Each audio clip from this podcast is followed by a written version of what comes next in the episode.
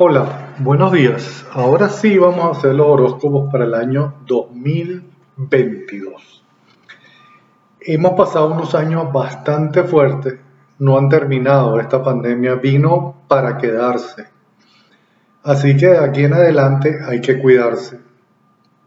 Hay que, habíamos olvidado la higiene, habíamos olvidado una cantidad de cosas. El mundo cambió, estamos entrando en la era de Acuario y por supuesto vamos a ver cambios drásticos y vamos a seguir viendo cambios drásticos. Pero este año 2022 va a ser un poco más aliviado.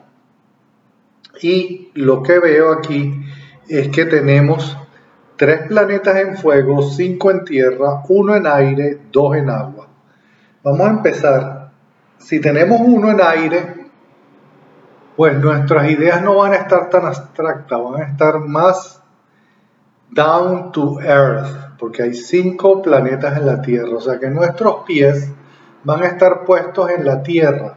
Vamos a estar buscando más cosas materiales y no espirituales, porque tenemos solo dos planetas en agua. O sea, que esto no nos enseñó nada.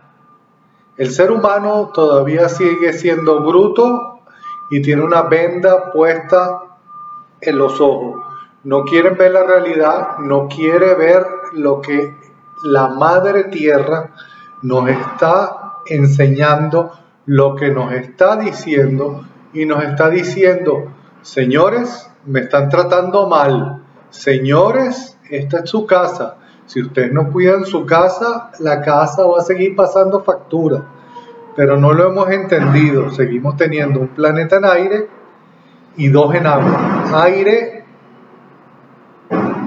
está muy bien que haya uno solo este año en 2022, pero dos en agua es muy poquito. Los sentimientos van a estar a cero. Ahora, tres en fuego, eso está muy bien porque vamos a tener mucha energía, mucha, pero mucha energía.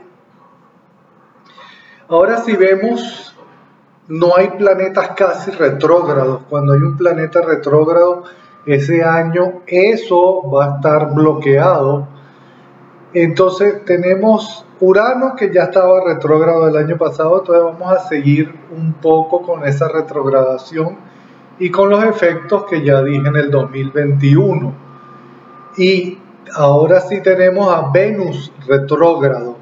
Venus retrógrado significa que los sentimientos van a estar como opacados